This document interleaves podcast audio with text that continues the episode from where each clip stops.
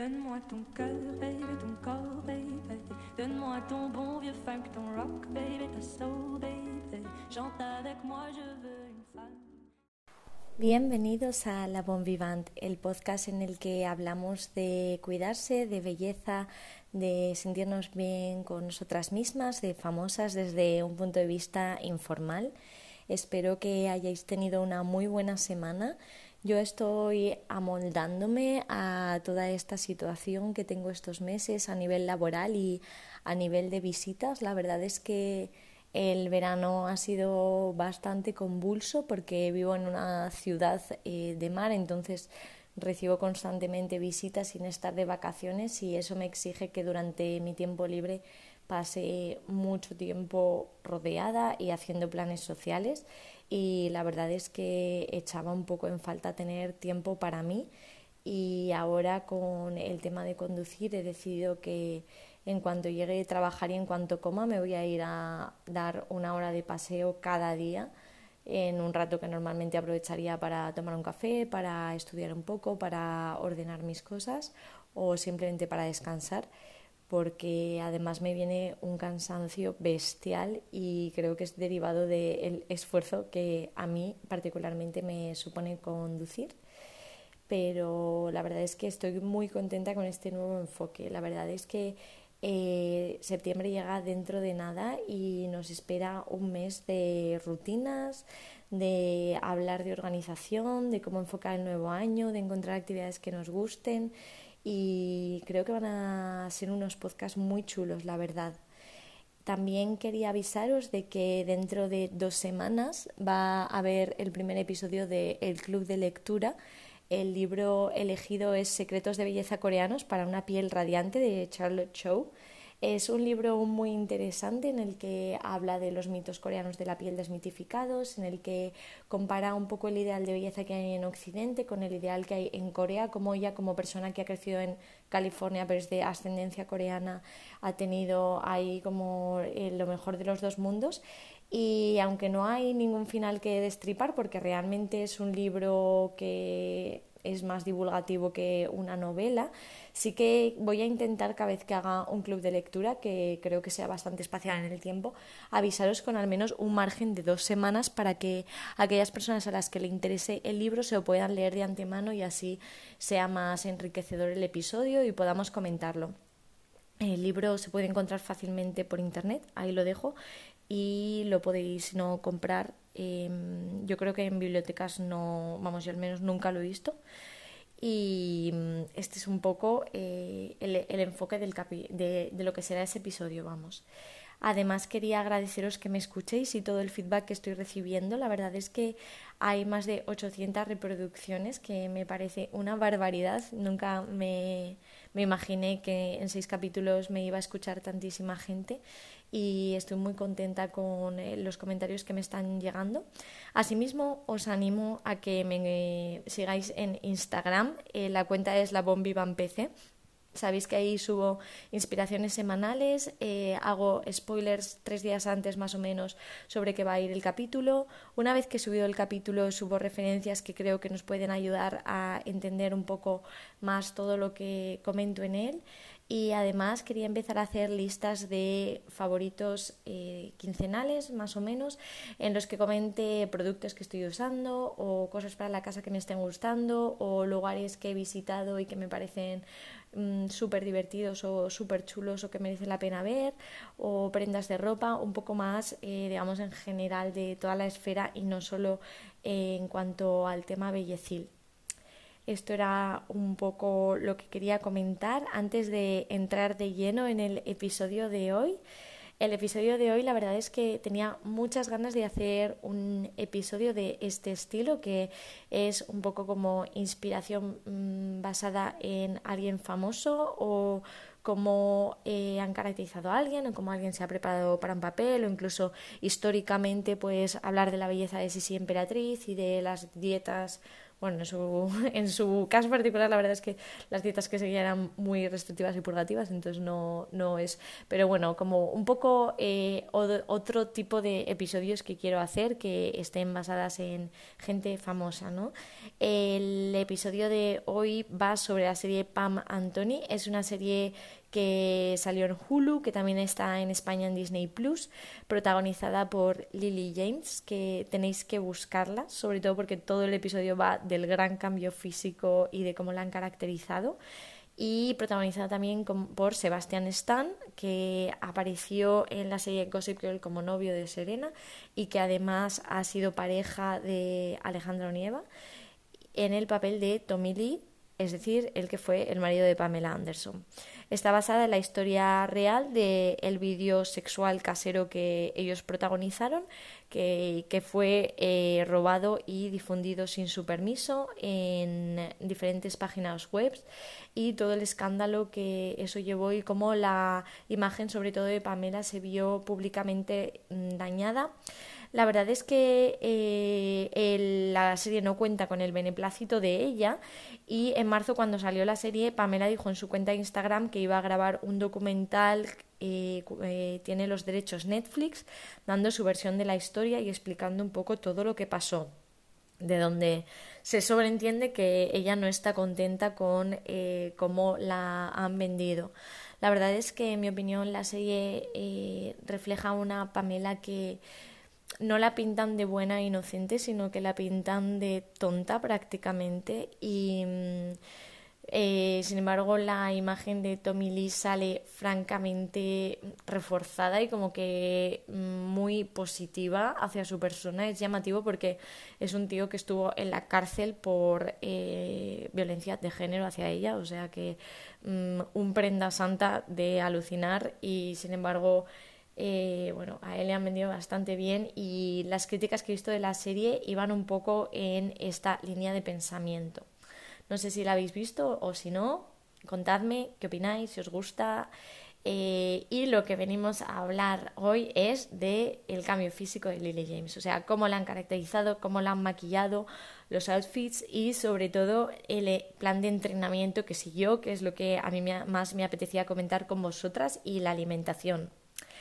La verdad es que Pamela Anderson es un personaje súper famoso que se ha mantenido totalmente fiel a su estilo desde que eh, empezó a salir en Playboy, ¿no? Y tiene una manera de, de, o sea, su manera de vestir, su pelo, sus cejas son como muy características de su persona.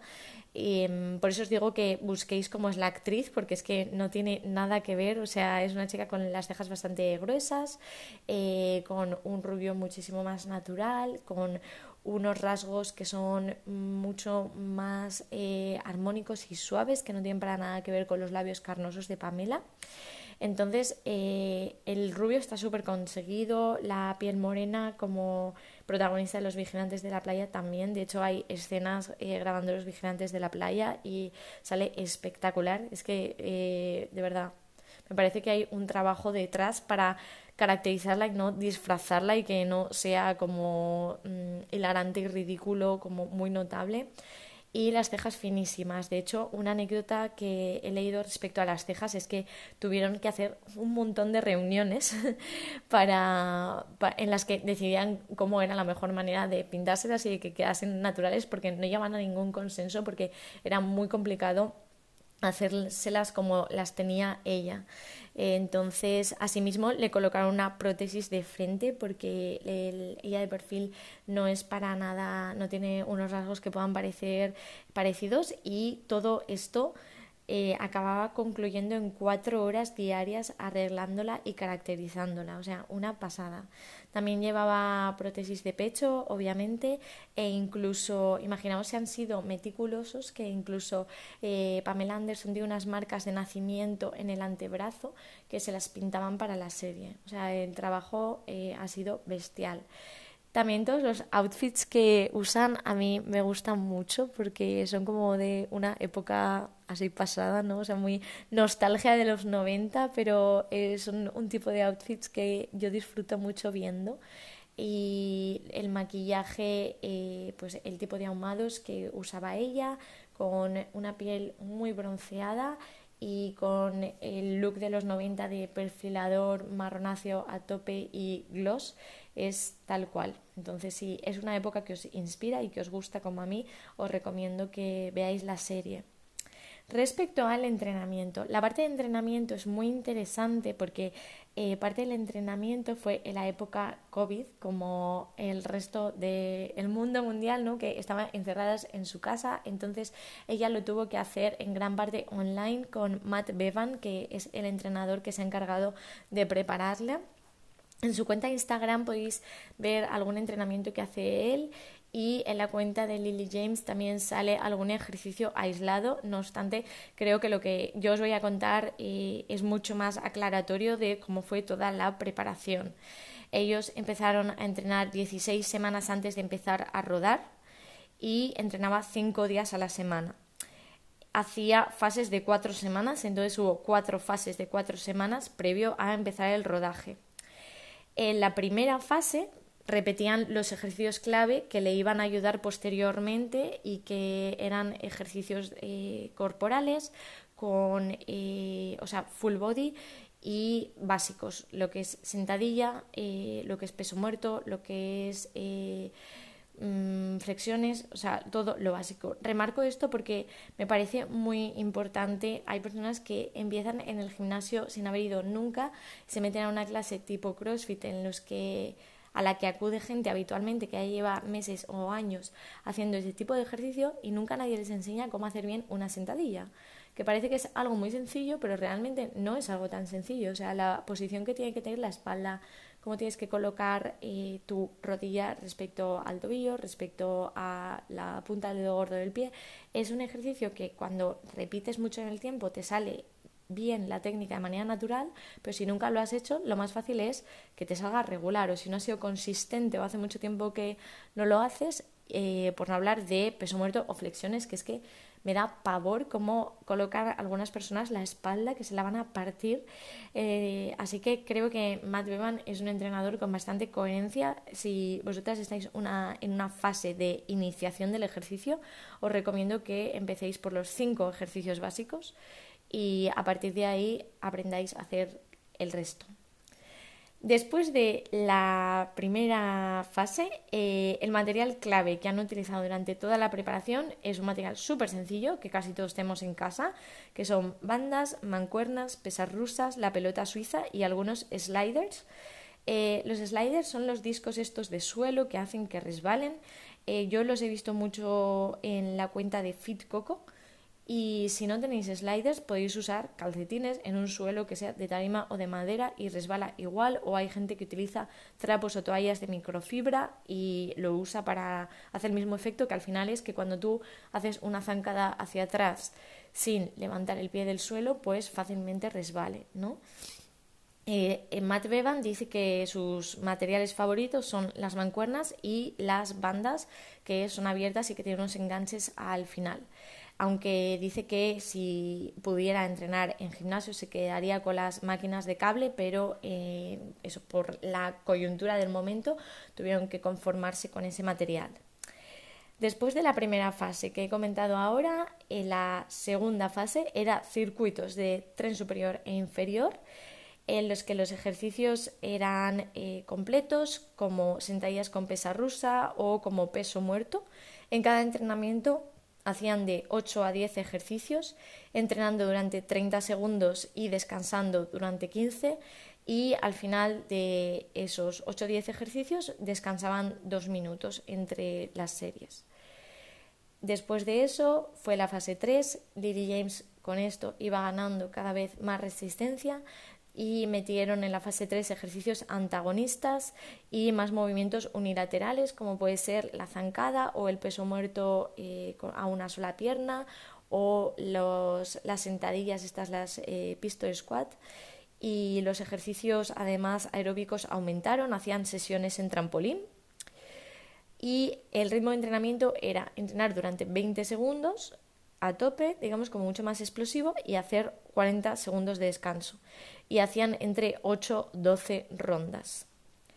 Y después de eso metieron la última fase en la que eh, buscan mucho más aislamiento muscular porque la verdad es, que eh, sobre todo de tren inferior lo que es glúteo cuádriceps eh, Pamela Anderson en ese momento estaba muy fibrada y entonces era importante aislarlo bien y hacían una rutina de bajo peso y alto número de repeticiones.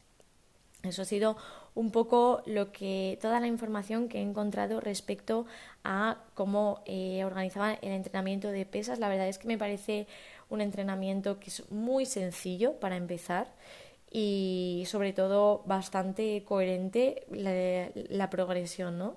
Lo, la verdad es que Matt Bevan también remarca lo importante que es calentar de manera específica para lo que vayamos a entrenar ese día mínimo 10 minutos. Si tenemos más tiempo, pues podemos entrenar un poco más. Pero si es un día centrado en tren inferior, pues podemos hacer unos circuitos con bandas en los que hagamos sentadilla con bandas, etcétera, o si es un día en el que vamos a entrenar tren superior, podemos hacer remo, pero no ponernos a andar 10 minutos en la caminadora si después lo que vamos a entrenar ese día son bíceps y abdominales, porque no tiene ningún sentido, porque es que realmente tú no estás calentando nada.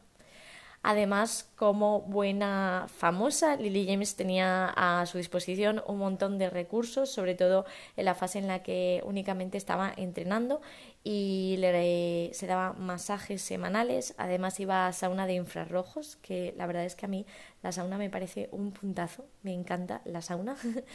eh, hubo una temporada que iba, bueno, he ido a varios gimnasios con sauna, la verdad pero en uno de los que fui, que me parece la mejor organización del mundo para un gimnasio con sauna, eh, tres días a la semana era sauna de mujeres y tres días a la semana de hombres. Y un día pues eh, cerraban para limpieza y tal.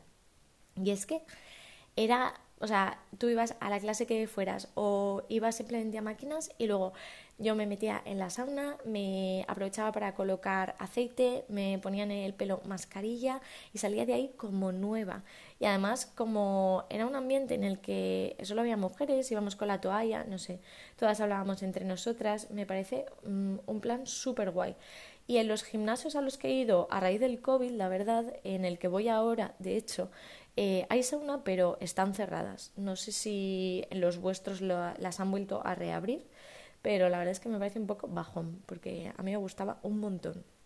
Entonces eso, masajes, sauna de infrarrojos, em, diferentes tratamientos para favorecer la recuperación corporal y luego también comentan mucho que eh, la importancia del descanso porque una vez que empezaron a rodar eh, seguían intentando mantener cinco días de entrenamientos semanales con un día de descanso y otro día en el que hacían eh, cardio de bajo impacto o sea, eh, pasear durante un largo rato o hacer bici a ritmo suave.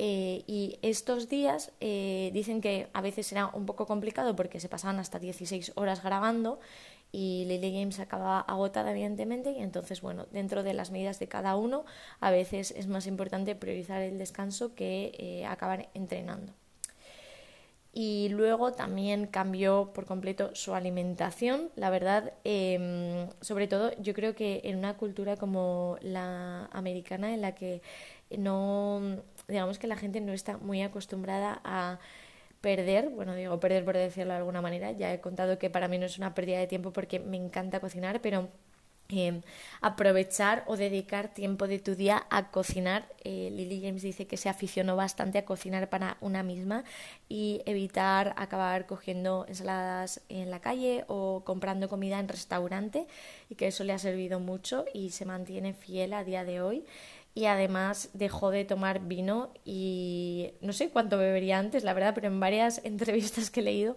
he visto que ha remarcado la importancia que ha tenido dejar de beber, la verdad. Em, a ver, mi opinión sobre el, alcohol. Yo he dejado de beber mucho desde que, a ver, mucho. Eh, desde que básicamente no salgo de noche, la verdad, porque era eh, mi mayor aliciente, era tomarme una copa en un bar vivo sola, entonces es verdad que aunque perfectamente podría tomarme una copa de vino una tarde mientras cocino y me sentaría genial y me encantaría, no tengo el hábito de beber en casa, entonces eh, realmente lo asocio a momentos sociales muy concretos porque si salgo una tarde y sé que me voy a volver para casa antes de cenar, raro es el día en el que me tomo más de dos copas de vino, siempre es vino porque a mí me encanta el vino.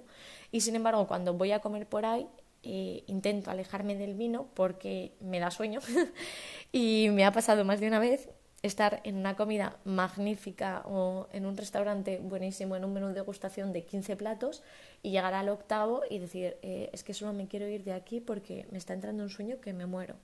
Entonces, eh, estoy intentando dejar de consumirlo.